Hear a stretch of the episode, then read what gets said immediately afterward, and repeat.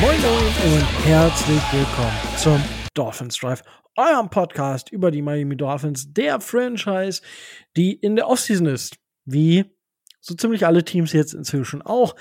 Wir haben ein bisschen Super Bowl Hangover, aber nichtsdestotrotz, es gibt viele Sachen zu besprechen. Die letzten Wochen gab es keinen Drive aufgrund von beruflich, krankheitlich, also es waren irgendwie alle Gründe mit dabei. Und jetzt haben wir es tatsächlich wieder geschafft. Ich lebe gerade so ein bisschen aus dem Koffer raus. Ähm, aber wenn es heißt Dolphins, dann heißt es, ich mache das hier ganz nicht alleine, sondern der Tobi ist auch wieder mit dabei. Moin, Tobi. Moin. Ja, auch von meiner Stelle aus nochmal äh, eine herzliche Entschuldigung. Mein äh, Dienstplan ließ leider nichts anderes zu, aber ich gelobe da Besserung. Es kann nur besser werden. Ja, gut, ich meine, äh, wir, wir, ich glaube, wir, sollten nicht anfangen, uns für das, für, für das, was wir sonst so tun, zu entschuldigen. Ähm, weil, ja, damit verdienen wir meistens unseren, unseren, unseren Lebensunterhalt mit dem, was wir so als Hobby neben dem Drive machen, natürlich.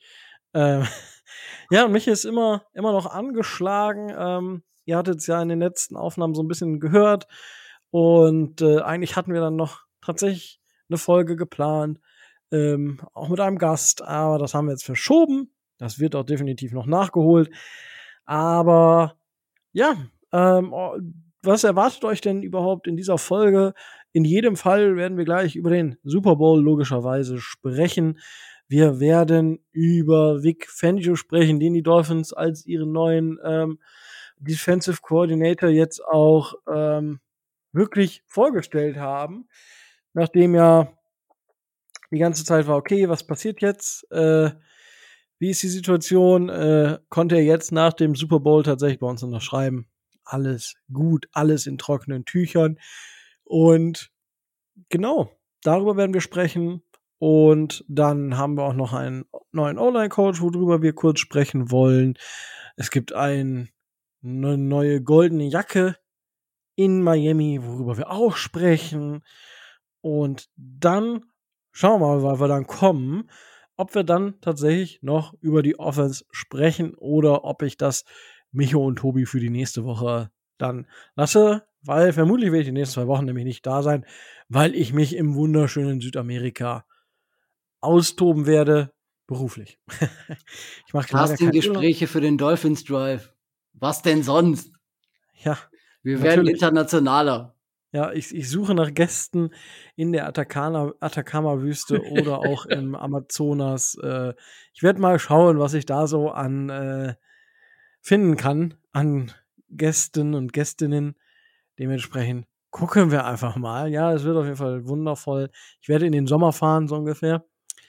Und ja, aber in den Sommerfahren auf jeden Fall äh, durch die Stadt gefahren sind die Kansas City Chiefs. Ähm, Patrick Mahomes und die Chiefs ähm, unter Head Coach Andy Reid haben mit 38 zu 35 den Super Bowl gewonnen.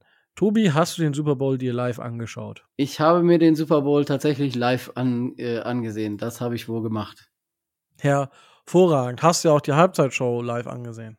Ich habe, ich muss ehrlich gestehen, ich bin offensichtlich einer der wenigen, der das jetzt nicht so pralle fand. Also ich habe es versucht, mir, es mir ganz anzugucken, aber irgendwann habe ich geistig abgeschaltet und bin in den Leerlauf gegangen, damit ich das Spiel noch äh, zu Ende gucken kann. ja, ich, ich glaube, zu der, ähm, zu der Halbzeitshow, da gehen so die Geschmäcker so ein bisschen auseinander, weil es war jetzt nicht so das riesen Theater. Also es war keine Riesenshow wie damals zum Beispiel bei Katy Perry oder ähm, jetzt letztes Jahr. Ähm, und das kann ich schon verstehen, aber es war schon, es war schon ziemlich nice, was ich so zwischendurch so ein bisschen die Playback-Geschichten fand ich nicht so nice. Das hat mich nicht so abgeholt. Ähm, Aber grundsätzlich fand ich die Show echt nicht verkehrt. Also es war schon cool vom musikalischen Standpunkt her. Das muss ich zumindest sagen. Und es war schon nice. Und ja, offensichtlich ist die gute Rihanna ja äh, wieder schwanger. Und dementsprechend äh, war wohl viel Action auch rausgenommen worden. Kann ich mir zumindest vorstellen, weil vermutlich wird sie schwanger weniger äh, Stunts oder Sachen machen, als wenn sie nicht schwanger gewesen wäre zu dem Zeitpunkt. Und ähm, ja, das Einzige, was mir noch so ein bisschen gefehlt hat, waren tatsächlich auch so ein paar Gastauftritte. Das finde ich eigentlich immer ziemlich cool, wenn dann noch irgendwelche Gäste dazukommen. Aber man kann nicht alles haben, würde ich sagen. Und ähm, ja, Tobi, äh, zum Super Bowl selber. Wie fandst du den Super Bowl? Also, ich glaube, das war der erste Super Bowl seit mehreren Jahren, wo ich keinen klaren Favoriten hatte, ähm, wo ich mich auch vorher gar nicht so wirklich entscheiden wollte oder konnte, zu wem ich da halte. Es war vom footballerischen Standpunkt her, ähm, war es ein gutes Spiel ähm, und äh, es hatte einen zwischenzeitlich dann doch überraschenden Ausgang.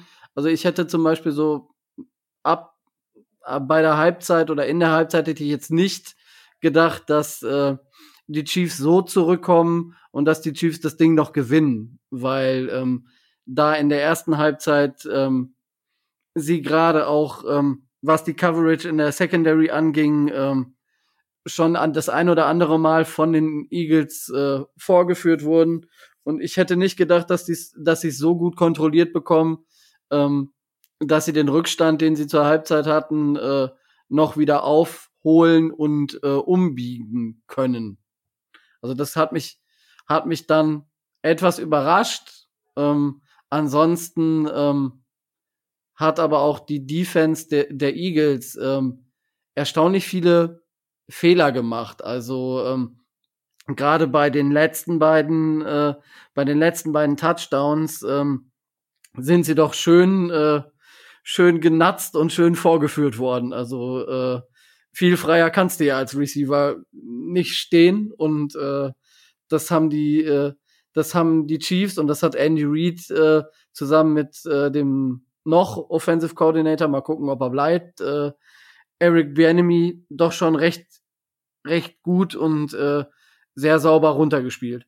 Das war schon bemerkenswert. Ja, vor allem, wenn man sich überlegt, dass ja quasi kurz vor der Halbzeit die Aktion war, wo ähm, Patrick Mahomes wieder um seinen Knöchel bangen musste.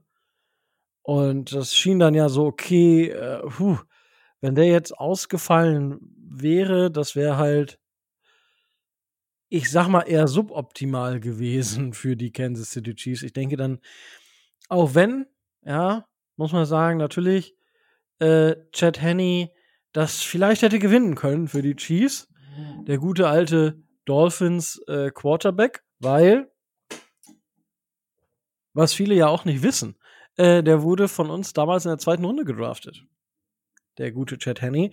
Und hat jetzt seine Karriere auch beendet. Das nur als kurze Side Note. Ähm, aber ja, insgesamt fand ich, es war aber ein guter ein guter ähm, äh, Super Bowl. So ja, insgesamt. Ja, vor allen Dingen, er war, er war bis zum Ende hin spannend.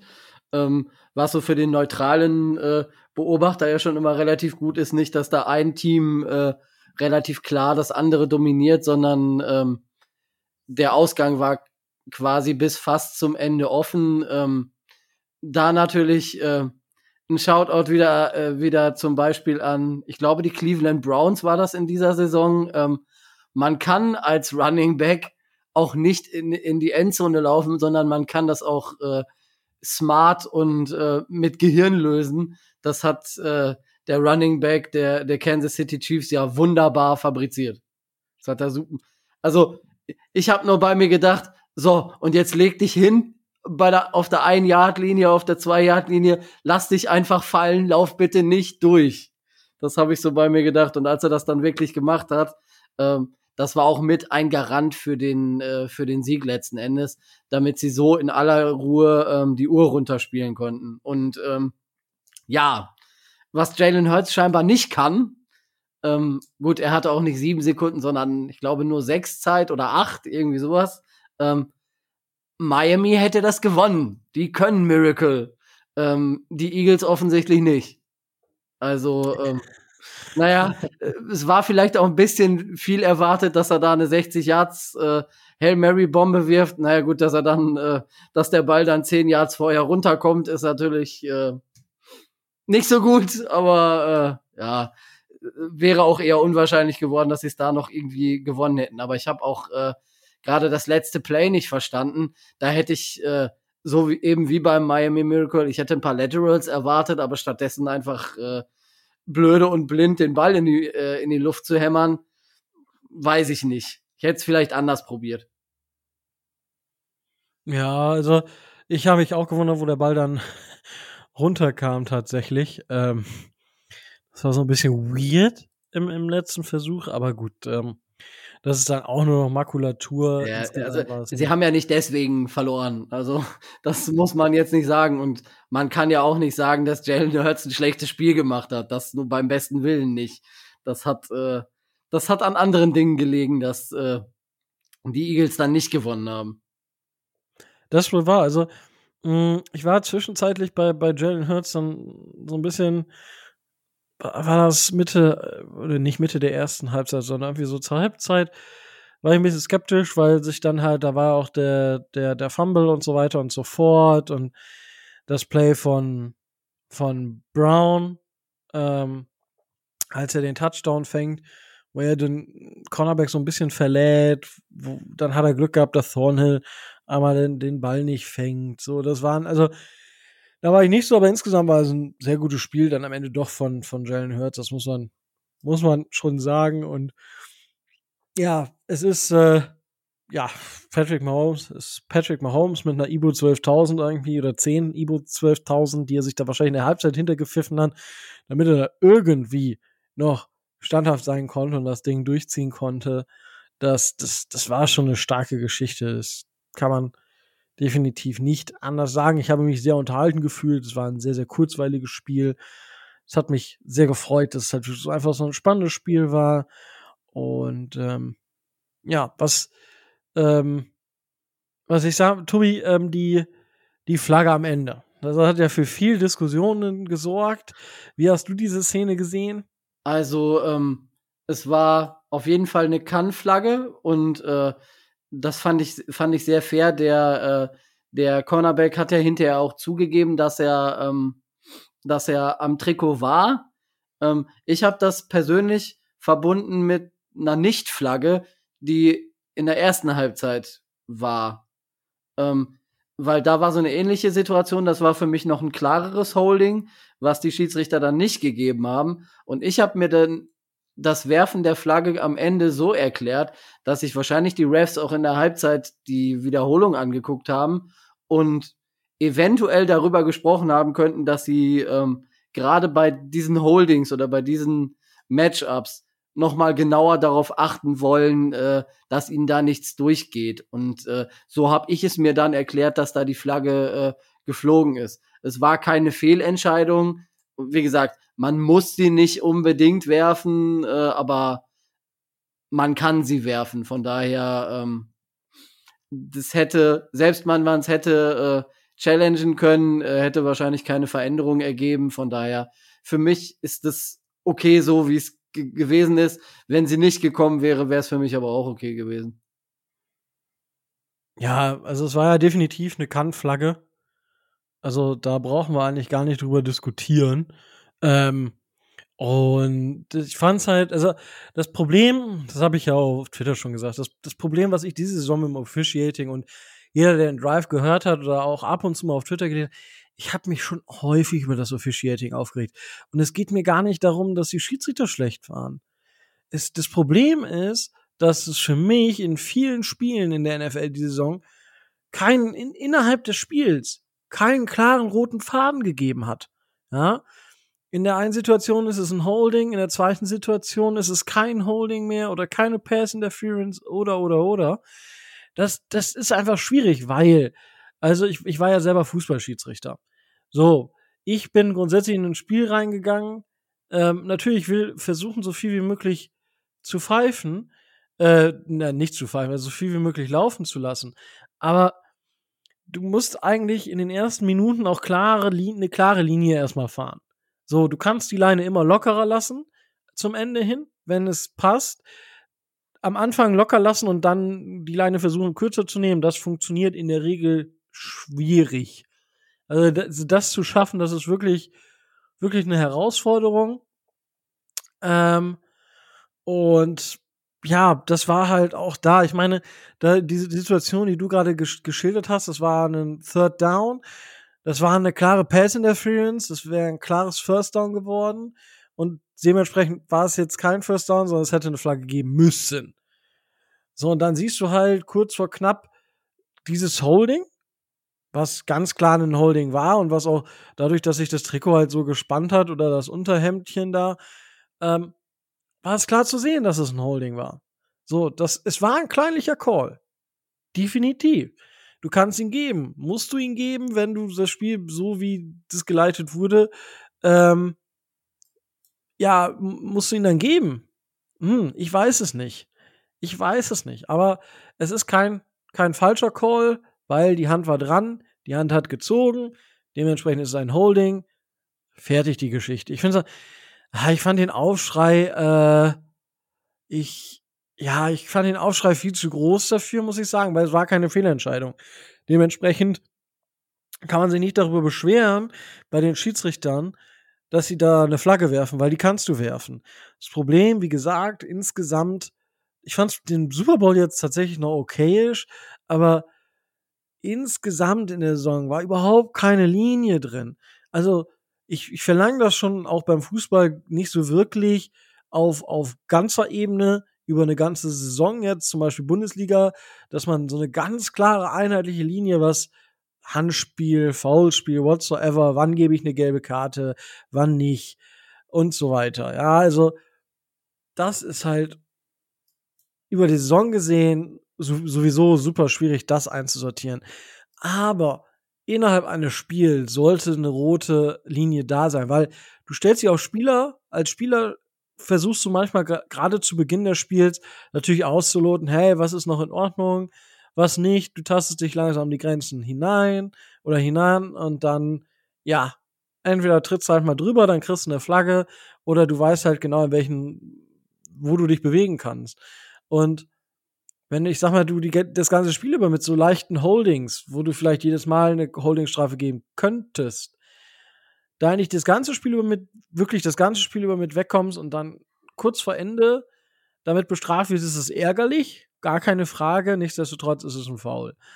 Und die Eagles hatten genug Chancen und das, ich meine, das ehrt sie als verlierendes Team, ja, dass sie sich auch hingestellt haben, auch Jalen Hurts, so das eine Play definiert jetzt nicht, äh, den Super Bowl, sondern es gab Chancen und dementsprechend, ja, hat das, ja, hat das schon, fand ich das jetzt, hätte ich mir anders gewünscht, ja, aber fand ich schlimm, nein.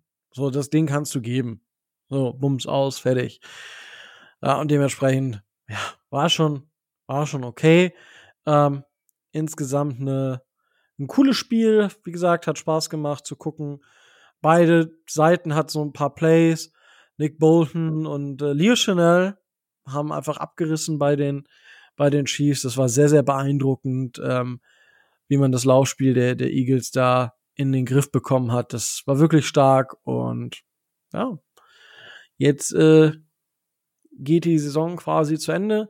Was mir tatsächlich, Tobi, wir haben gerade in der Vorbesprechung auch so ein bisschen drüber gesprochen, was mir gerade so ein bisschen abgeht, und ich verstehe gar nicht genau, woher das kommt, ist, äh, warum sehe ich die Chiefs jetzt als äh, Underdog in der ganzen Saison gesehen habe. Ich meine, auf Vegas waren sie vor der Saison irgendwie auf Platz drei, was Super Bowl Bets anging, klar, weil sie haben unter anderem Tyreek Hill verloren und so weiter. Äh, also, das, die haben Patrick Mahomes, die haben halt den Cheatcode der NFL So, hä? Wie, also, wie, wie komme ich denn jetzt darauf, irgendwie zu behaupten, niemand hätte an die geglaubt? Also, hat irgendwer denn wirklich im geringsten gedacht, dass die, dass die Chiefs gar keine Rolle oder keine Rolle äh, äh, um den Super Bowl spielen?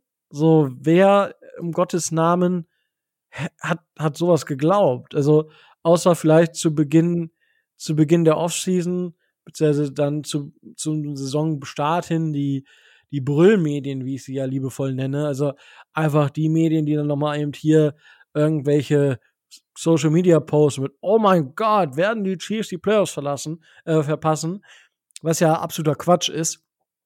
Ähm, ich finde es ein bisschen merkwürdig und es, die Chiefs verlieren bei mir dadurch so ein paar Sympathiepunkte aktuell, wo ich sage so, hey Leute, ey, ihr habt den mit Abstand besten Quarterback der Liga, der wirklich auf einem ganz anderen Level spielt als alle anderen. What the fuck is going on? Ich weiß nicht, Tobi, wie, wie kommt das bei dir an, beziehungsweise wie nimmst du das wahr? Ähm, ganz ehrlich gesagt, ich nehme das überhaupt nicht ernst. Also, ähm, nur weil die Chiefs nicht der absolute Top-Favorit vor der Saison in der, äh, in der AFC waren, ähm, heißt das noch lange nicht äh, für mich, dass sie Underdogs waren. Also sie waren immer im engeren Favoritenkreis, ähm, gerade auch jetzt ähm, so in den letzten Wochen der Regular Season, als man gemerkt hat, ähm, gut, die Bills sind doch nicht so stark, äh, wie man gedacht hat.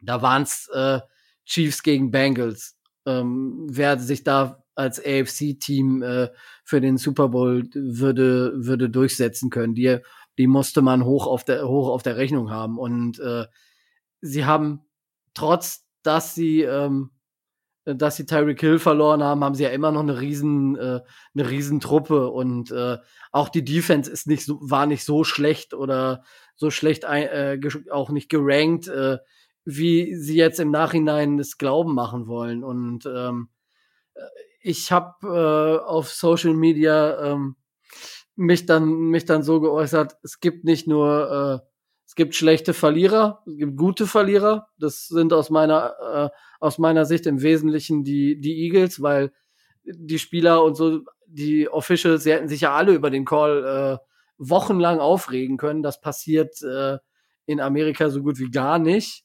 Ähm, es gibt gute Gewinner, es gibt aber auch verdammt schlechte Gewinner und ähm, Teile der Kansas City Chiefs ähm, lassen mich glauben, dass das das Problem dieser Mannschaft gerade ist, dass äh, da ähm, diese dieser Hochmut, sage ich mal in Anführungszeichen, innerhalb von Teilen der Mannschaft mich wirklich ankotzt. Also ähm, was äh, Herr Schmidt-Schuster da teilweise äh, vom Stapel lässt und wie er die Gegner verhöhnt ähm, und sich über die lustig macht, mein Gott, er hat einen Ring, das muss doch alles nicht sein. Sie haben doch gewonnen. Sollen sie doch auf ihre Leistung stolz sein und sollen es gut sein lassen. Dieses ganze äh, Gebäsche nach, nach unten und zur Seite und äh, das macht halt einfach einen ganz schlechten Eindruck und ich finde es absolut unnötig. Ja gut, äh, Juju, äh, ja, da muss man nicht. Ich finde es auch weird von, von ihm, weil er, er wurde ja quasi einfach nur von Patrick Mahomes rekrutiert und so, hey, kannst du uns noch mal eine Chance bekommen?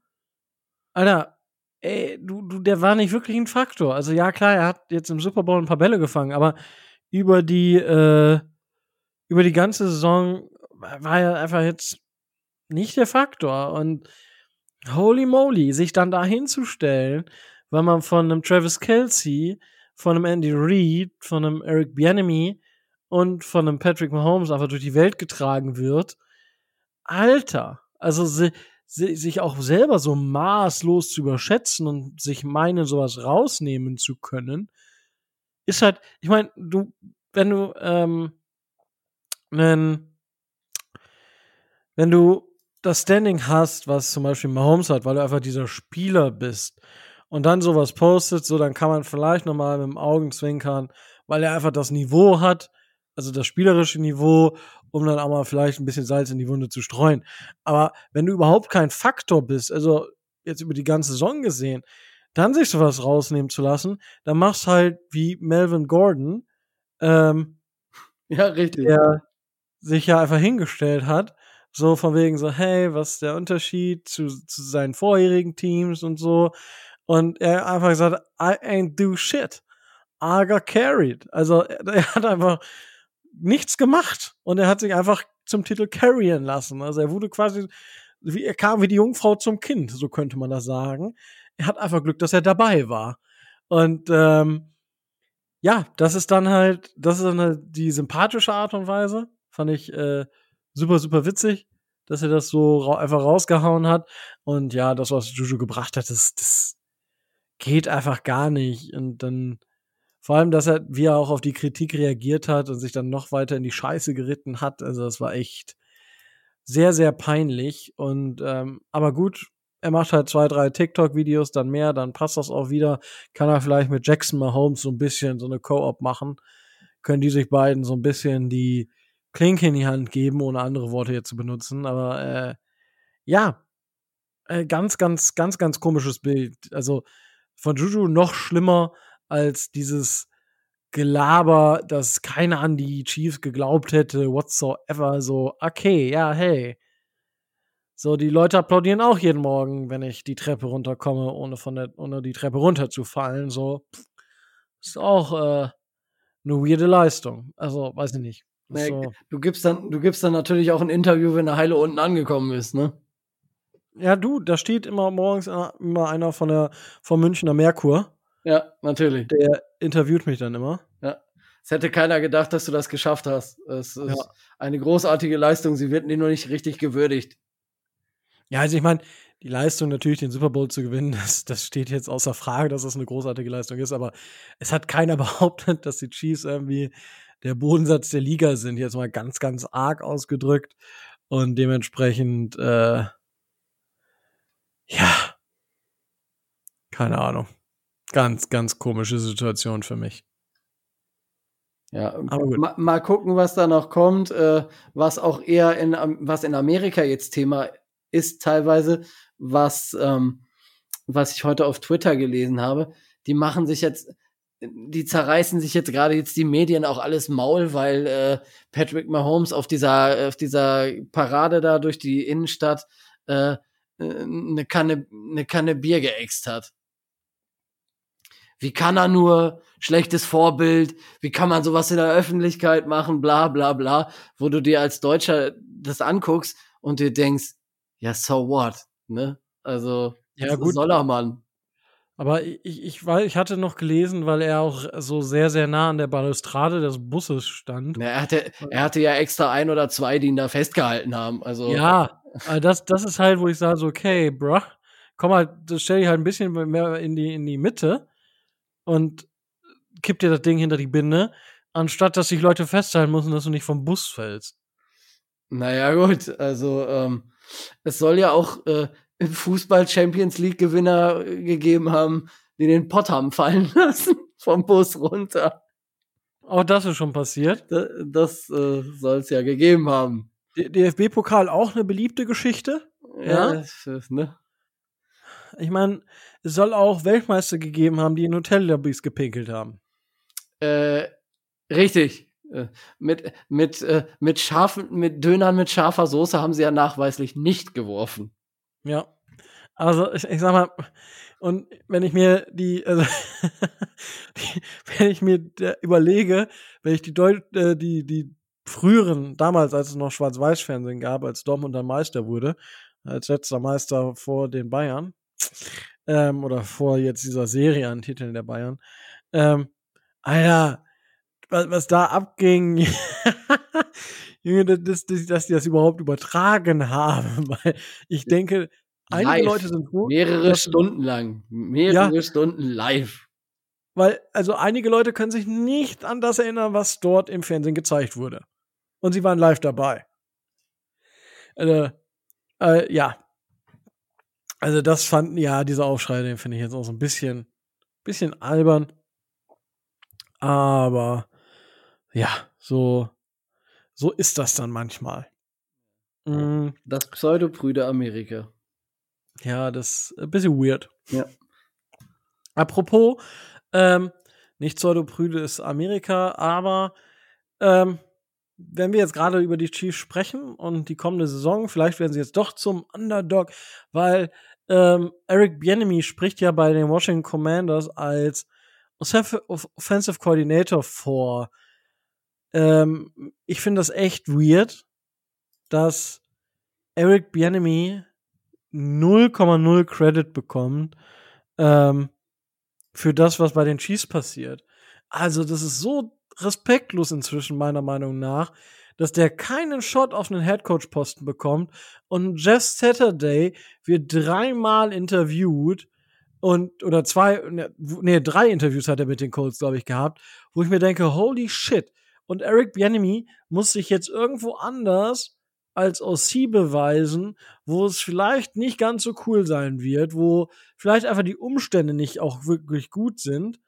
Und dann heißt es nachher, ja, der Bianemi, der kann eigentlich gar nicht. So ich mir denke, Alter, was wollt ihr mir jetzt erzählen? Wenn die Umstände halt nicht gut sind, da können die wenigsten Coaches wirklich viel draus rausholen. Es, es gibt nicht so viele Kyle Shanahans oder auch, ja, Andy Reid kann man da nennen, aber ähm, was, was erwartet man denn von ihm? Also, ich war, das, das wollte ich jetzt gerade noch mal loswerden, dass ich das eine Riesenfrechheit und maximal respektlos gegenüber Eric Bianemi finde. Weiß nicht, Tobi, wie siehst du das? Ja, also äh, ich habe das ja, als wir in den in den letzten Folgen des letzten Jahres oder so schon mal über die potenziellen Coaches, auch gerade bei bei uns dann äh, gesprochen hatten, wie schlecht muss der in den Interviews des letzten Jahres oder des vorletzten Jahres gewesen sein.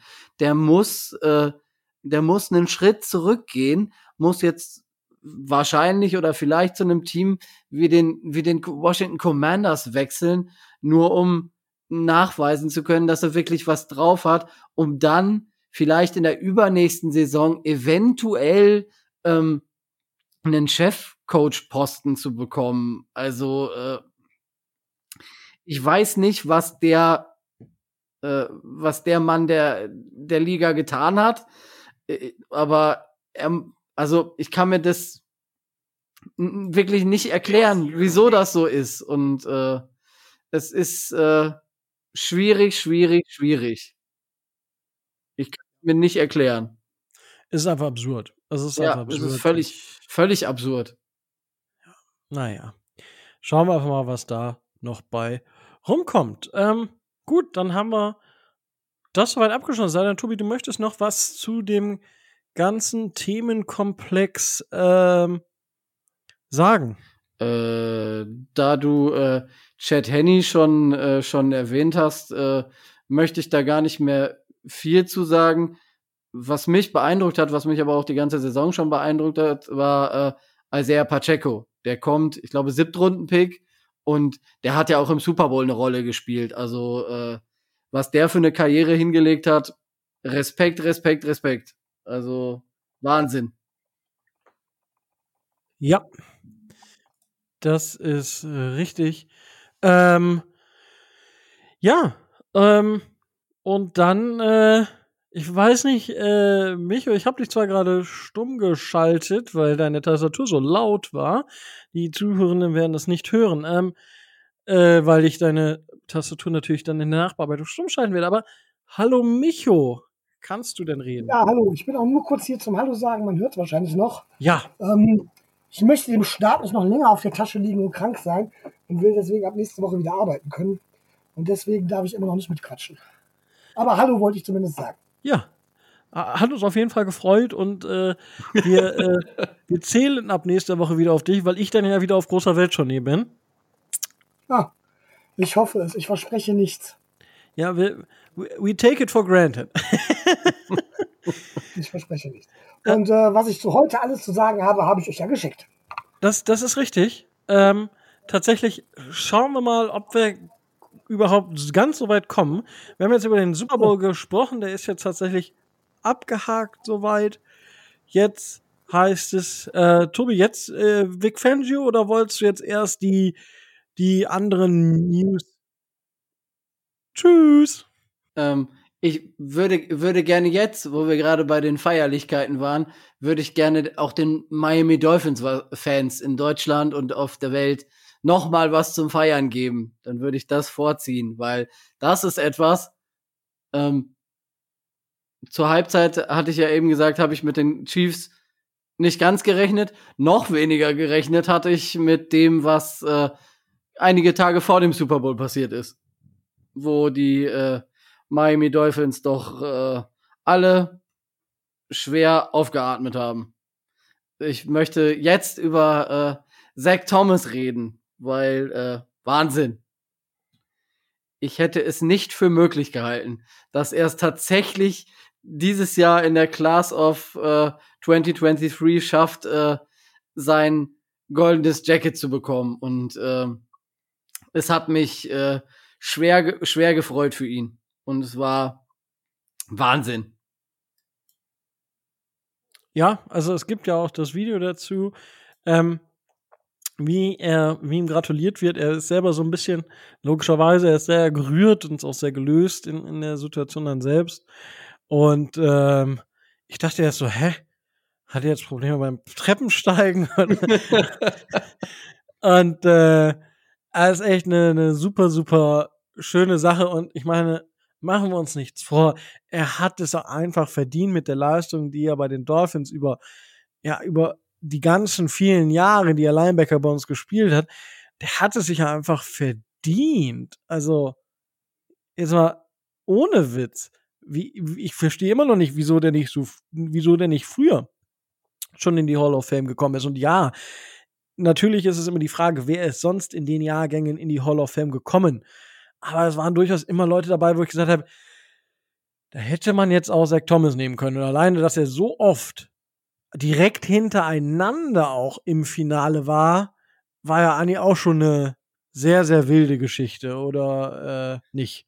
Auf jeden Fall. Also ich meine, es war, äh, es war jetzt, ich glaube, das vierte, das vierte Jahr in Folge, ähm, dass er jeweils dann im Finale war und immer unter den besten, glaube 15 stehen dann da immer zur Auswahl und maximal acht werden genommen. Und jedes Mal wurde er dann enttäuscht und ich glaube, ähm, er war auch deswegen so emotional und so hoch, äh, hochgradig gerührt, weil ich bin mir nicht sicher, ob er selber noch damit gerechnet hat, dass er es tatsächlich, äh, dass er es tatsächlich schafft. Und äh, naja, es führte kein Weg an ihm vorbei. Warum er das jetzt erst bekommen hat, äh, gut, da spielt ein bisschen wahrscheinlich auch die Fanbrille mit, aber ähm, er hat halt auch einfach äh, in den äh, in den Ende der zwei oder in den 2000ern ähm, für die Dolphins eine Leistung äh, gebracht und war auf dem Pla äh, war auf dem Platz so äh,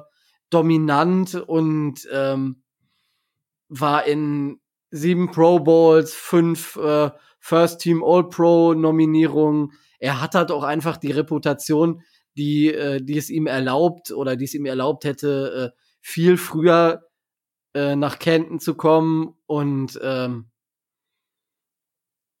finally. Also ganz ehrlich, das hätten sie auch schon eher erledigen sollen. Jetzt haben sie es äh, Gott sei Dank nicht den Fehler gemacht, ihn völlig außen vor zu lassen, weil das hätte glaube ich, niemand verstanden.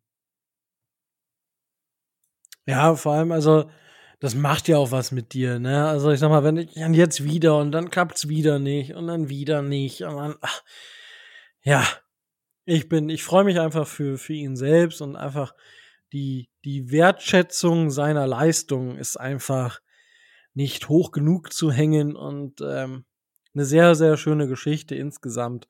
Und das freut mich auf jeden Fall sehr und natürlich ist es für die Dolphins auch schön, einen Hall of Famer mehr in der Dolphins-Familie begrüßen zu dürfen. Ähm, wo, du, wo du das ansprichst, äh, es ist der elfte, glaube ich, der eine gewisse Zeit bei den Miami Dolphins äh, ähm, verbracht hat, der in die Hall of Fame eingezogen ist.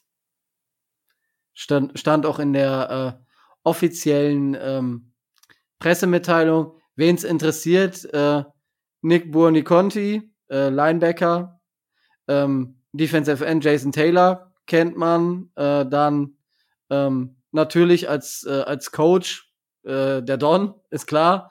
Ähm, Larry Zonka als, äh, als Fullback, Bob Greasy von den, äh, von den 72ern, 73ern noch Jim Langer, äh, Larry Little, Dan Marino, ähm, Dwight Stevenson, der Center und Wide Receiver Paul Warfield. Das sind die, äh, die Dolphins, die offiziell in Kenton sind. Ähm, es gab auch schon Stimmen auf Twitter, die gesagt haben, ja, wo, wo sollen wir denn jetzt den ganzen Ärger und den ganzen Rant hinbringen, äh, wenn, äh, wenn Zach Thomas jetzt doch geschafft hat. Äh, ich glaube, oh Gott, wie heißt der denn jetzt? Richmond Webb, äh, der O-Liner, ist, glaube ich, so der nächste, wo sich Dolphins Twitter äh, auf die Fahnen geschrieben hat, den nach Kenton zu, den nach Kenton zu bringen. Ja. Ähm, das könnte durchaus passieren und jetzt äh, genießen wir aber erstmal, dass Zach Thomas in die Hall of Fame aufgenommen wird. Ähm, sollten, wer, sollten wir äh, die anderen, äh, die anderen Namen dann äh, auch Sehr gerne. Noch, auch noch äh, nennen oder äh, sehr also- gerne, wenn du sie gerade dabei hast. Äh, ja, ich habe äh, diese, ich habe mir extra die Seite auf, äh, aufge, äh, aufgeschlagen. Ich habe auch die ähm, die Doku gesehen auf ähm, mit dem Game Pass. Es gibt da so eine einstündige Dokumentation. Die Hälfte davon ist Werbung ähm, über die Class von 2023, wie die so alle erfahren, dass sie äh, nach Kenton kommen. Früher war es ja klassisch, alle sind im Hotel und dann klopft's an der Tür. Äh, das läuft jetzt anders, aber ähm, es sind äh, Ronde Barber, ähm, glaube Running Back äh, Tampa Bay Buccaneers im Wesentlichen, ähm, Darrell Reeves, in, ähm, den könnten Dolphins-Fans auch kennen, hat äh, Cornerback auch unter anderem für die ähm, für die Jets gespielt. Ähm, Linebacker Joe Thomas, meines Wissens äh, sein Leben lang Left Tackle für Cleveland, meine ich. Und dann hört's bei, bei den anderen hört's bei mir dann auf. Ähm, dann, wie gesagt, Zach Thomas, ähm, Demarcus Ware, ähm, als Coach Don Coryell, ähm, als, und dann die drei Seniors, Chuck Howley, Joe Klecko und Ken Riley. Ich glaube, zwei von denen äh, sind auch schon verstorben. Da haben dann, äh, ich glaube, der Sohn und die Tochter stellvertretend äh, diese Ehre entgegennehmen können. Wunderbar. Das war die Liste. Und alle anderen müssen es dann in den nächsten Jahren nochmal probieren. Ja, ich meine, ähm, wir können jetzt äh, noch auf äh, das wirkliche Retirement von Tom Brady eingehen. Äh, Schon wieder. Da warte, Ja, ich find- da, da warte ich lieber noch. Na, er, er hat ja offiziell wohl irgendwas bei der Spielergewerkschaft eingereicht, worauf sich ja JJ Watt gemeldet hat, dass er gar nicht wüsste, dass man offiziell irgendwas einreichen müsste. Er wird auch nichts einreichen, aber er würde auf jeden Fall retiren. Ja, ja, also ähm, was, was ich äh, bemerkenswert auch für die äh, für den Charakter und für die Einstellung von Tom Brady fand, äh, er hat sein zweites Retirement ja genau an dem Tag äh, verkündet, ein Jahr später, an dem er es letztes Jahr schon mal gemacht hat. Und äh, da hat man gesehen, warum er, also ich hoffe nicht, dass es nur der, dass es nur der Grund war, weil könnte ja auch einer der Gründe sein, weswegen seine Ehe in die Brüche gegangen ist. Ähm, ne, also das Retirement ist, war genau ein Jahr später als das, äh, als das andere. Und äh, er sollte auch nicht mehr wiederkommen. Das würde ich ihm nicht raten. Ja, also ich denke, dass, ja. Er hätte einfach mit, mit, mit dem Titel aufhören sollen, wie es damals äh, Peyton Manning gemacht hat. Ich denke, viel besser kann man nicht abtreten. Nicht, dass er jetzt eine schlechte, super schlechte Saison gespielt hat, aber ja. Wie gesagt, letzte Saison hat er den Titel geholt. Er hat es eigentlich allen bewiesen. Er hat irgendwie äh, das erste Team zu Hause zum Titel geführt, aber ja, äh, ja. Er, er hat So. den Absprung, äh, den Absprung und den richtigen Zeitpunkt wohl ein bisschen verpasst, gerade auch durch seine Nummer letztes Jahr. Ähm, das hat ihn schon viel an äh, viel an Aufmerksamkeit und Reputation wirklich äh, wirklich gekostet, weil der wirkliche Aufschrei und der, die wirkliche mediale Präsenz war letztes Jahr schon. Und dieses Jahr war es dann so, ja, hm, warten wir erstmal ab, ob das wirklich hält. Und äh, das, da ist man dann nach ein oder zwei Tagen wieder zur Tagesordnung übergegangen. Ja, das stimmt. Haben wir das auch noch? Tobi, es gibt, äh, bevor wir jetzt auf den großen, die große Änderung im Dolphins ähm, Kader oder im Coaching-Staff zu sprechen kommen. Die Dolphins haben einen neuen äh, O-Line-Coach. Die Dolphins haben einen, einen neuen O-Line-Coach, weil sie den alten O-Line-Coach nicht mehr haben, richtig. Ähm, Matt Applebaum, den wir ja von Boston College geholt haben, ähm, wurde nach der Saison entlassen. Ähm, kleine Anmerkung, er ist inzwischen wieder zu Boston College zurückgekehrt und äh, wird da quasi seine alte Position wieder übernehmen. Und äh, Mike McDaniel hat sich in seinem ehemaligen äh, Staff ähm, umgesehen und wir haben jetzt wahrscheinlich Butch Berry, nehme ich mal an, ähm, von ähm, den ehemals Denver Broncos, ehemals ähm, San Francisco 49ers und äh, ehemals Senior Analyst äh, der, bei den Green Bay Packers unter Vertrag genommen. Ich meine gelesen zu haben, es ist in den letzten zehn Jahren der neunte Versuch, einen vernünftigen äh, O-Line-Coach bei den Miami Dolphins äh, einzurichten. Ähm, es gibt bei Butch Berry Vor- und Nachteile, das muss man klar sagen. Also er ist jetzt nicht die äh, nicht die Premium-Lösung. Zum Beispiel ein äh, Mike Munchak zum Beispiel wäre verfügbar gewesen, der wäre aber natürlich wesentlich teurer geworden und äh, ob der jetzt noch mal in der Liga arbeitet, ist auch eher fraglich, aber ähm, ähm, Butch Berry zum Beispiel war ähm, bei den Miami U's, also University äh, of Miami, äh, als O-Line-Coach im 2019. Das heißt, er kennt äh, Miami und das Umfeld. Er hat, wie gesagt, ähm, in der ähm, in der 2021er, 2022er Saison als äh, Assistant O-Line Coach bei den 49ers mit äh, gemeinsam mit Mike McDaniel in der Offense da äh, gearbeitet. Ähm, das Negative ist seine Reputation und seine Leistung, die er im letzten Jahr als O-Line-Coach der Denver Broncos äh, gebracht hat. Das sah statistisch, solange er da tätig war, nicht so gut aus.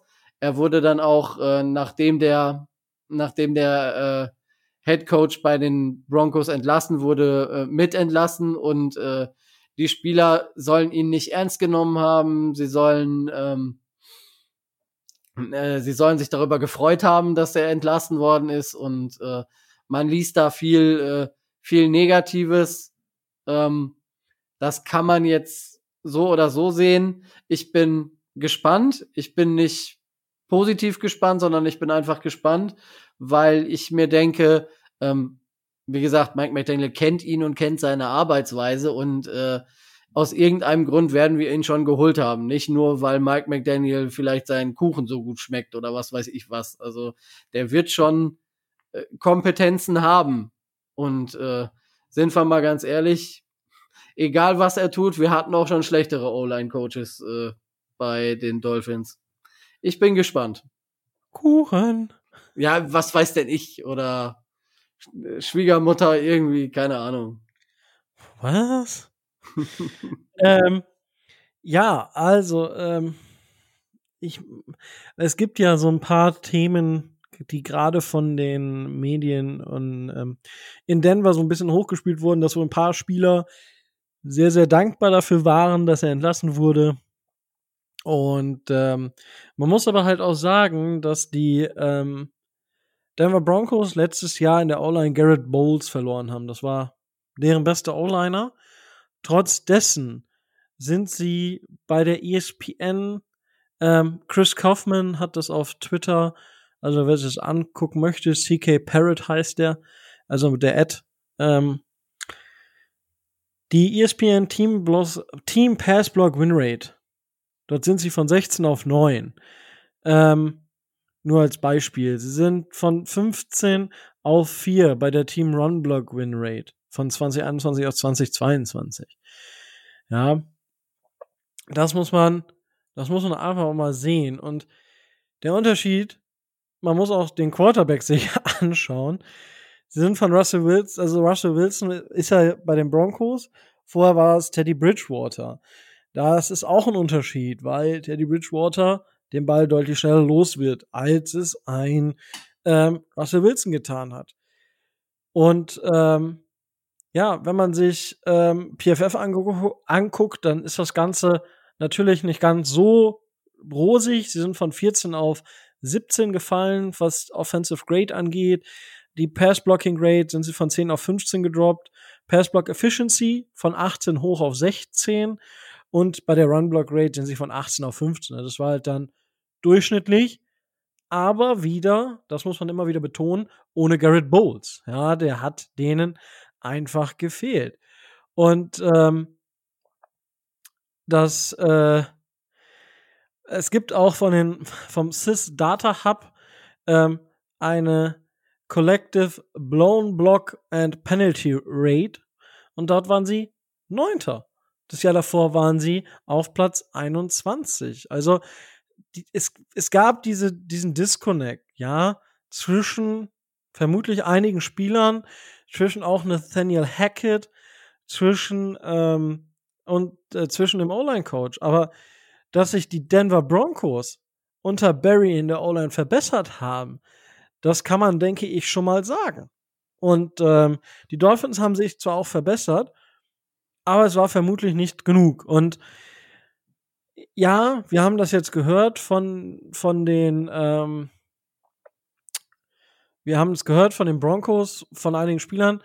Jetzt warten wir mal ab, wie es bei den Dolphins wird, weil ich kann mir nicht vorstellen, dass Mike McDaniel einen absoluten empathielosen Menschen irgendwie anstellt. Kann ich mir erstmal nicht vorstellen, aber schauen wir einfach mal an. Ich weiß nicht, Tobi, mh, siehst du das äh, Signing skeptisch oder eher skeptisch? Nee, ich habe ich hab ja, hab ja gesagt, ich bin, äh, ich bin gespannt. Ich bin da völlig, äh, völlig ausgeglichen, weil, weil ich ihn, wie gesagt, nicht zu hoch loben möchte oder nicht zu hohe Erwartungen in ihn setzen möchte, nur weil er Mike McDaniel kennt und mit ihm in San Francisco gute Arbeit geleistet hat, ähm, heißt das noch lange nicht, dass er ein Supercoach ist, aber nur weil er in Denver eben so, äh, so seine Problemchen oder die Spieler so ihre Problemchen mit ihm hatten, ähm, heißt das noch lange nicht, dass das eine Vollpfeife ist.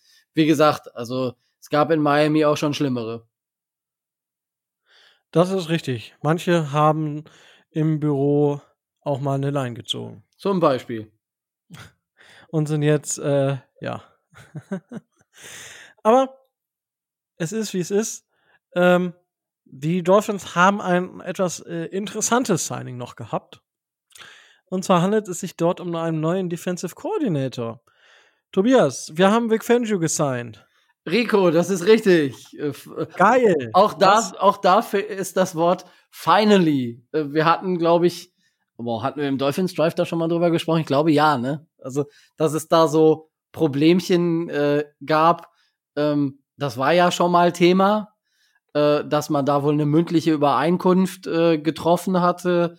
Ähm, dann ist sein Berater ähm, wohl etwas vorgeprescht, was ihm gar nicht so recht war, weil dann der äh, DC-Posten bei den äh, 49ers äh, frei geworden ist, ähm, worauf er so ein bisschen spekuliert hatte. Ähm, jetzt äh, dann hat er sich von den Eagles dann nochmal als Defensive äh, Unterstützung und Defensive Analyst anheuern lassen, um die äh, Super Bowl ready zu machen. Ähm, konnte dann oder wollte dann aber relativ kurzfristig nach dem Super Bowl auch bei den Miami Dolphins unterschreiben.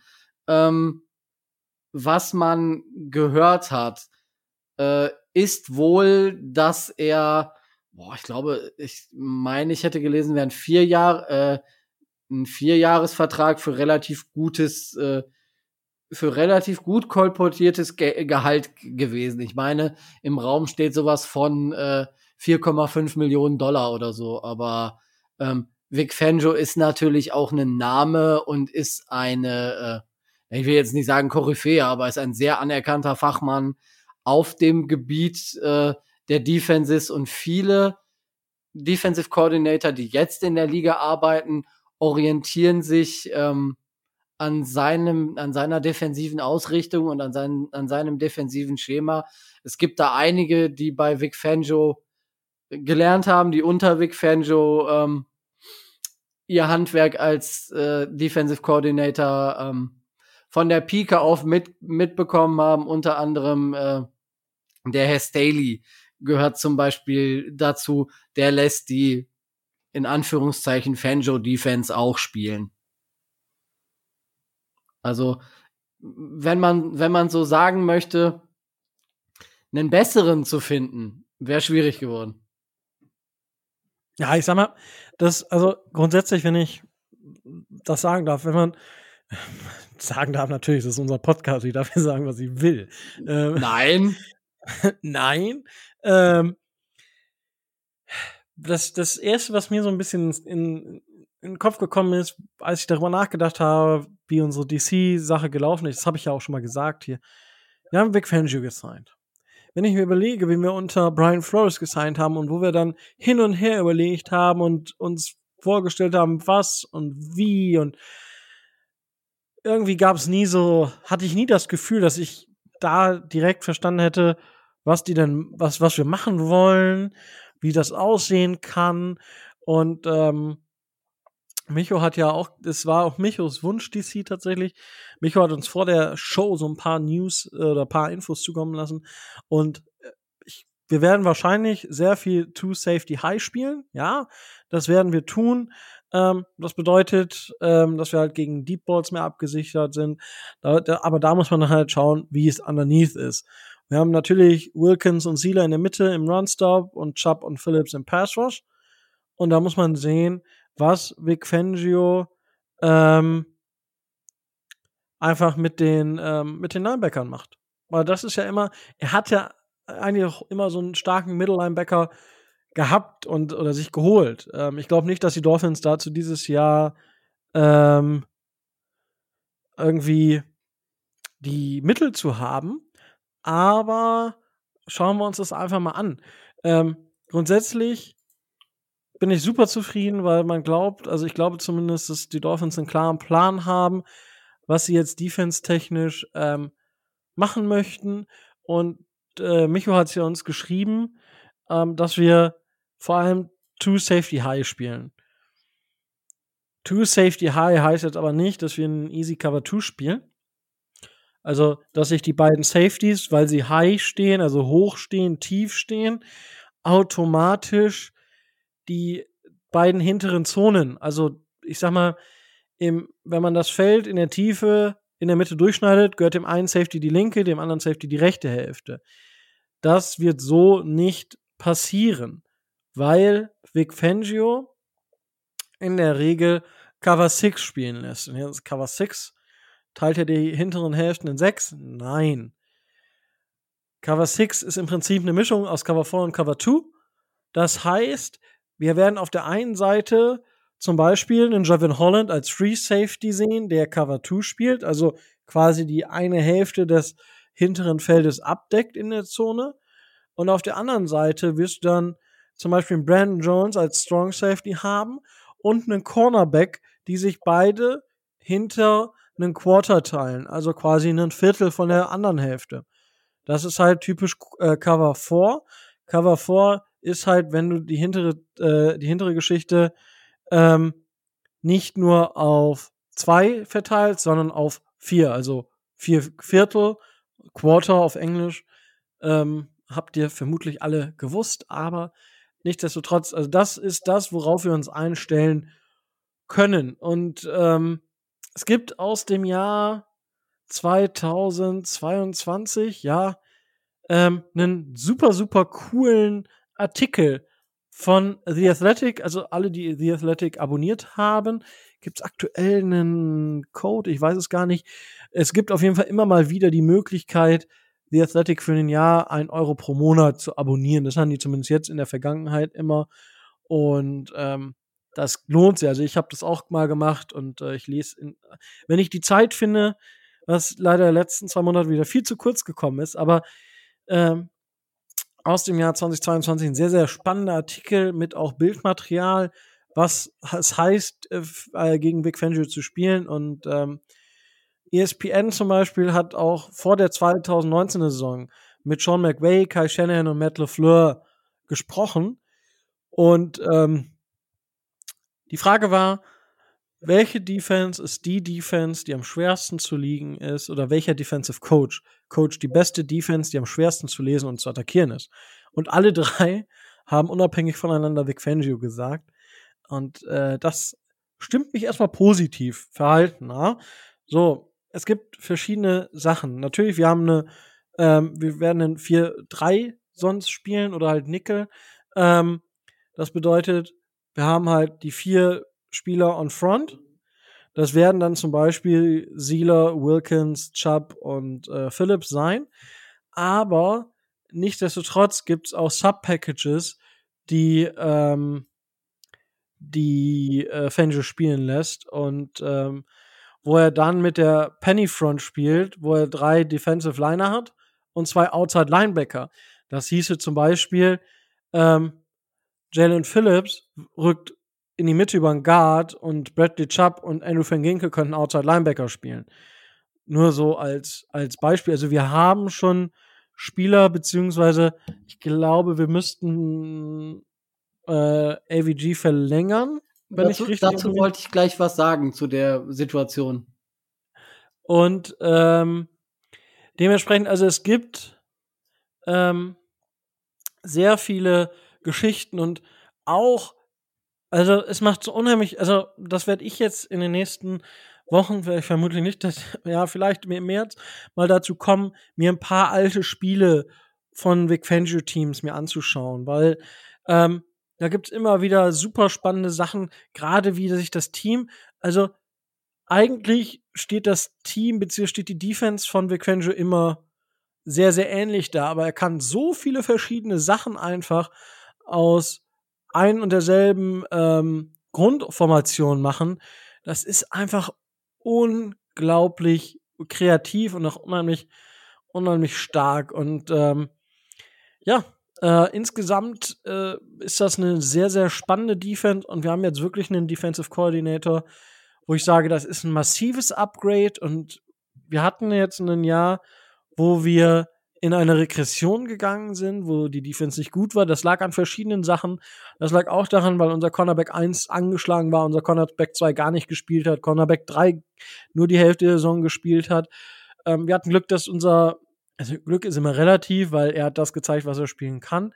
Ähm, aber es ist nicht alle, es ist nicht immer so, dass ein undrafted Free Agent ähm, ins All-Rookie-Team kommt. Ah, das, das passiert jetzt nicht äh, regelmäßig. Und äh, da hat äh, Kader Kahu definitiv uns alle überrascht, sehr positiv überrascht und das hat uns ab und zu auch mal gerettet. Und ich bin, ich bin gespannt, wie sich das jetzt, wie sich das Ganze verhält, was die Dolphins defensiv, wie sie sich da aufstellen, weil ich denke, es gibt wohl klare Sachen, die offensiv als auch defensiv von der Positionsgruppen her ähm, angegangen werden müssen. Wir haben nicht viele Draft-Picks und dann müsste man mal schauen, ob man sonst ähm, noch Spieler los wird oder nicht. Das wäre dann eine Aufgabe für Tobi mal zu schauen, wie das mit den Cap Spaces aussieht und was man sich vorstellen könnte. Aber Tobi, ähm, Ja, du wolltest gerade noch was ergänzen. ich habe in einer oder in mehreren meiner letzten äh, Nachtbereitschaften, in denen ich eher weniger schlafe, schon äh, einmal mit äh, den diversen einschlägigen Seiten eine komplette Offseason simuliert. Wir kriegen das alles hin. Ist alles, alles möglich, alles gut, alles äh, darstellbar. Der Vorteil oder der Riesenvorteil, den äh, Vic Fangio momentan hat, ist gerade wenn man wenn man es auf die Linebacker bezieht, äh, die Situation, die wir momentan bei den Miami Dolphins haben. Ähm, wir haben einen, äh, einen Rookie wie Channing Tyndall, der ähm, seine Rolle noch überhaupt nicht gefunden hat, den man noch äh, wirklich total formen kann, der seine, der seine Qualitäten hat, die er in der abgelaufenen Saison nicht so zeigen konnte. Wir haben, ähm, was die Verträge angeht, insgesamt, ich glaube, fünf Linebacker-Verträge, die auslaufen. Wenn wir also die, die Linebacker-Squad umstellen wollen oder verändern wollen, dann ist jetzt quasi äh, fast der optimale Zeitpunkt. Ähm, ob man jetzt Melvin Ingram als, äh, als Linebacker oder als Defensive End listet, ist relativ egal, aber Ingram, Riley, Landon Roberts, Sam Agrawone und der von dir angesprochene Andrew Van Ginkel werden äh, alle unrestricted Free Agents. Ähm, da wird Vic Fangio zu entscheiden haben, ähm, ob er mit denen weitermacht oder äh, ob er umbaut.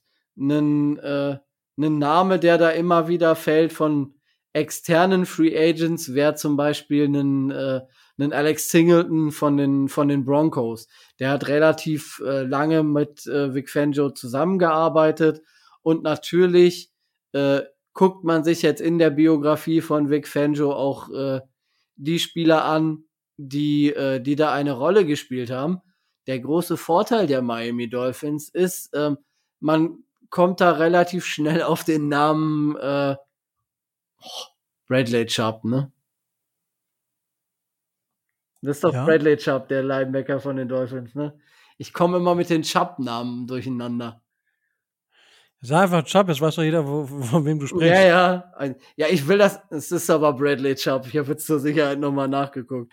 Der ist ja von den Broncos unter, äh, unter Fangio äh, gedraftet worden und hat die ersten drei Jahre seines äh, seiner NFL-Karriere quasi unter ähm, unter ähm, Vic Fangio äh, gespielt. Von daher ähm, da hat, haben wir auf jeden Fall schon mal einen riesen Vorteil, weil einen dieser Spieler, die das System Fangio schon kennen und die äh, auf die das quasi dann auch äh, sehr gut zugeschnitten ist, haben wir schon im Roster und äh, so viel extern müssten wir da gar nicht mehr machen. Aber dass Linebacker eine Baustelle war und eine Baustelle ist, das wussten wir auch ohne Fangio. Wir haben jetzt einen anerkannten Linebacker-Experten ähm, als DC dazugeholt. Da erwarte ich einiges, was dass da in der Free Agency einiges geht. Eventuell sogar auch noch im Draft. Ja, gut, ich meine, im Draft kann man natürlich trotzdem nicht so viel machen. Und ich, ich würde tatsächlich anders priorisieren, aber es ist definitiv, ah, es, wir haben noch Spielraum, ja, Locker. ohne uns Locker. auch zu sehr in der, in, ich, ich hoffe, ohne zu sehr zu restructuren und ohne, dass wir zu viel von der Zukunft quasi dann schon aufgeben. Weil wir haben ja nur das Fenster, bis Tours Rookie-Vertrag quasi zu Ende ist. Wenn man sagt, dass Tours ist. So jetzt auf dieser Basis einfach mal. Und dementsprechend, ähm, ja, weiß ich nicht, wie viele Verträge hast du denn restructured, um da hinzukommen, dass alles gut funktioniert hat? Ähm, zwei, ehrlich gesagt. Also ich meine, es wären nur zwei gewesen. Den von äh, den von Bradley Chubb und den von äh, Tyreek Hill. Die, die am meisten verdienen und wo es auch am meisten äh, Einsparpotenzial gäbe. Und ansonsten äh, lief, läuft relativ viel äh, auch über so Personalien wie, äh, wie Byron Jones, wie äh, Emmanuel Ogba oder äh, ne, ob man die hält, wie lange man die hält, ob man die behält oder ob man sie getradet bekommt, ob man sie traden will, ob man sie entlässt, ob man sie vor dem 1. Juni entlässt oder nach dem 1. Juni entlässt. Das gibt, also es gibt da viele variable Möglichkeiten, die man machen kann. Und ähm, klar sind wir momentan äh, hinter dem äh, hinter dem Cap zurück, aber alleine wenn wir die Personalie äh, Byron Jones final klären, kommen wir schon ganz nah an die Null ran. Weil der einfach einen Mördervertrag hat. Aber das klingt doch schon mal gar nicht so verkehrt. Also im Maximum, wenn man jetzt alle Verträge vernünftig restructuren würde, die man äh, restructuren könnte. Und wenn man, äh, wenn man Ogba zum Beispiel tradet, wenn man äh, Cedric Wilson entlässt oder so, man würde schon locker auf, äh, auf 70, 80 Millionen Cap Space kommen. Zumal man ja auch noch äh, mit so Spielern wie zum Beispiel ähm, ähm, Christian Wilkins neue Verträge oder neue längerfristige Verträge aushandeln könnte, was sich auf den auf den Cap auswirken könnte. Also es gibt da ja Möglichkeiten ohne Ende. Ähm, die New Orleans Saints als Beispiel mal zu nennen, die haben es mit äh, 60 Millionen Dollar weniger Cap Space geschafft, äh, wieder unter die Null zu kommen und zwar locker unter die Null zu kommen, als das die Miami Dolphins getan haben. Also ich setze da hohe, hohe und große Stücke in vor allen Dingen Brandon Shaw, unseren Senior Assist Assistant, der quasi, was die Verträge angeht, ähm, Chris Greer attestiert, der macht das ja schon ordentlich und er macht das ja auch gut. Und es gibt da variable Wege, um da einiges freizuschaufeln. Also da muss man sich keine Sorgen machen. Wir werden genug äh, Finanzen in die Hand nehmen, um an der einen oder anderen Stelle vernünftige Spieler verpflichten zu können. Ja, da schauen wir einfach mal, was möglich ist. Aber auch das wird in den nächsten Wochen hier immer noch Thema sein. Ähm, was wir natürlich normalerweise euch heute schuldig gewesen wären, ähm, wäre vermutlich die, oder ist, nicht wäre und würde, sondern ist eigentlich die Evaluation der Offense. Ähm, dadurch, dass wir jetzt so viele Sachen hatten und in den letzten Wochen quasi einfach andere Sachen hatten, die leider dazu geführt haben, dass wir nicht aufnehmen konnten, haben wir uns jetzt entschieden, wir werden erstmal die Sachen machen und dann wird es in der nächsten Folge um die Offense gehen. Ähm, und die Tourwatch werden wir dann auflösen, ja. Ähm, wo wir die ganze Saison quasi über so immer so Teilaspekte mal rein, wie es aktuell aussieht, wie wir das sehen und so weiter und so fort. Und genau, das werden wir aber alles heute nicht mehr schaffen. Und da das Thema auch insgesamt zusammengehört, würde ich sagen, Tobi, ich weiß nicht, hast du noch ein anderes Thema, worüber du sprechen möchtest? Nee, ich wollte nur noch mal abschließend sagen, ähm, wir haben es endlich geschafft, was wir, wie du eben gesagt hast, was wir unter Brian Flores nie geschafft haben. Wir haben einen Head Coach, der für die eine Seite des Balles zuständig ist, und wir haben auf der anderen Seite äh, einen absoluten Fachmann und einen absoluten Experten äh, für, die, für den zweiten Teil. Ähm, Danny Crossman, unser Special Teams Coordinator, bleibt ja offensichtlich. Also ich glaube nicht, dass man da jetzt noch äh, Veränderungen vornimmt, aber das, was wir an offensivem Potenzial und an Defensive durch das Signing von Vic Fangio bekommen werden, das macht nicht nur mich äh, positiv gestimmt in die Zukunft, sondern äh, die Miami Dolphins sind jetzt schon Dark Horse äh, für, für einen weiten Playoff-Run im nächsten Jahr und äh, man wird gucken, wie weit es geht. Ich bin relativ gehypt, muss ich sagen. Ja, gut, das hält sich bei mir jetzt noch in Grenzen, weil das noch so weit hin ist. Ähm, und ich erst mal gucken muss. Also es hängt alles und steht und fällt irgendwie auch mit der Gesundheit von Tour. Er wird zur neuen Saison ähm, einen neuen Helm tragen. Das steht fest. Und er möchte ganz gerne Judo trainieren, damit er weiß, wie er fallen muss. Also er tut was, damit genau diese Unfälle, die ihm jetzt passiert sind, nicht nochmal passieren. Das ist ein sehr, sehr positives Zeichen. Und er lässt sich auch mental nicht mehr alles gefallen. Das hat man im Interview gesehen, wo er einfach gegangen ist. Aufgrund der Frage, die ich hier gerade, ich möchte es gerade eigentlich gar nicht ansprechen. Dementsprechend, ja, ist es einfach.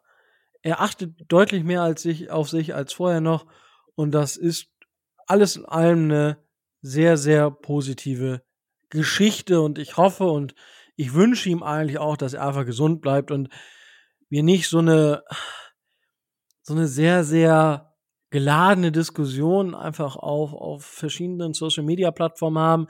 Das bringt keinen weiter und es ist auch wild einfach gewesen, weil das war so aufgepauscht und so emotional geladen, dieses Thema, dass ich hoffe, dass wir da zumindest mal ein bisschen Ruhe reinbekommen und dass man da wirklich noch mehr auf einen wirklich analytischen Punkt auch kommt und äh, dann einfach schaut, was Phase ist, weil das möchte ich jetzt gar nicht mehr. Ich finde es interessant, dass die Dolphins offensichtlich in Vegas so irgendwie auf 12, 13 sind, was die Super Bowl-Wetten angeht für nächste Saison. Tour aber auf Platz 5 ist, was das MVP-Race angeht. Das ist für mich so ein kleiner Disconnect, weil wenn ich davon ausgehe, wenn die Wetten MVP irgendwo ein ungefähres Ranking auch der, der Quarterbacks darstellen, dann ist Tour offensichtlich in Vegas deutlich besser gesehen als die Dolphins selbst. Interessant. Ähm, und kann man sicherlich noch mal tiefer drüber diskutieren in den kommenden Wochen.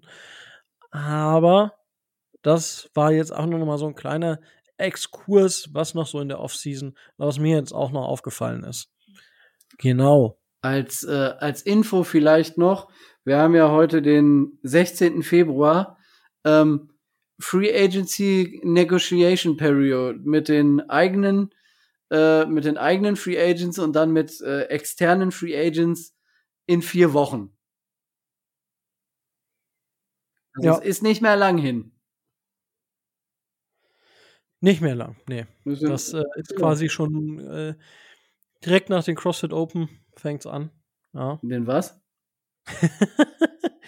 Na, ich ich werde nämlich gerade auf jeglichen Kanälen zugespammt, weil ähm, CrossFit sagt dir was, Tobi? Das sagt mir was, ja? Ja, also äh, erst erstmal ein kleiner Joke on my shoulder. Woran erkennst du, dass die Leute CrossFit machen? Sie erzählen es dir. Ja. Ähm, und oh, es, die CrossFit-Saison ist heute sozusagen angefangen mit dem, es gibt die CrossFit Open, da kannst du dich anmelden, das sind drei Workouts und dann dich für die nächste Runde qualifizieren und so weiter und so fort. Und heute gerade eben wurde das erste Workout gepublished. Und ich kriege die ganze Zeit Nachrichten. Dass, äh, deswegen, äh, ja, äh, ist das quasi, das sind jetzt drei Wochen. Den nächsten drei Freitag. Ich, ich mache dieses Jahr leider nicht mit. Ja, das hätte ich das natürlich hier groß announced jetzt. Natürlich. Aber äh, ja, es ist quasi dann, danach ist dann die Football-Saison schon wieder auch. Ähm, die ihre Fühler ausstreckt, äh, was Free Agency und Draft angeht, und dann ist erstmal wieder ein bisschen, bisschen ruhiger. Genau. Jetzt habe ich auch noch hier einen schönen Querverweis zum CrossFit gemacht. Gibt's ja nicht. das ist super. Ja, hervorragend. Tobi, mö möchtest du sonst noch irgendwas loswerden? Äh, nein, nicht, dass ich wüsste. Okay, ähm, ich weiß nämlich gerade auch nichts mehr. Du hast jetzt noch die letzten paar Sekunden, dir was zu überlegen und äh, wenn nicht, dann ist das auch okay, weil dann mache ich die ganze Sache wieder rund. Es hat super viel Spaß gemacht, auch wenn es wieder ein bisschen gedauert hat ähm, mit der Folge, beziehungsweise bis wir wieder was aufnehmen können. Wir vers versuchen uns natürlich jetzt wieder ein bisschen mehr ranzuhalten und auch einfach zu euch die gewohnt, den gewohnten Content zu liefern. Zumindest bis, mindestens bis zum Draft, ein bisschen darüber hinaus.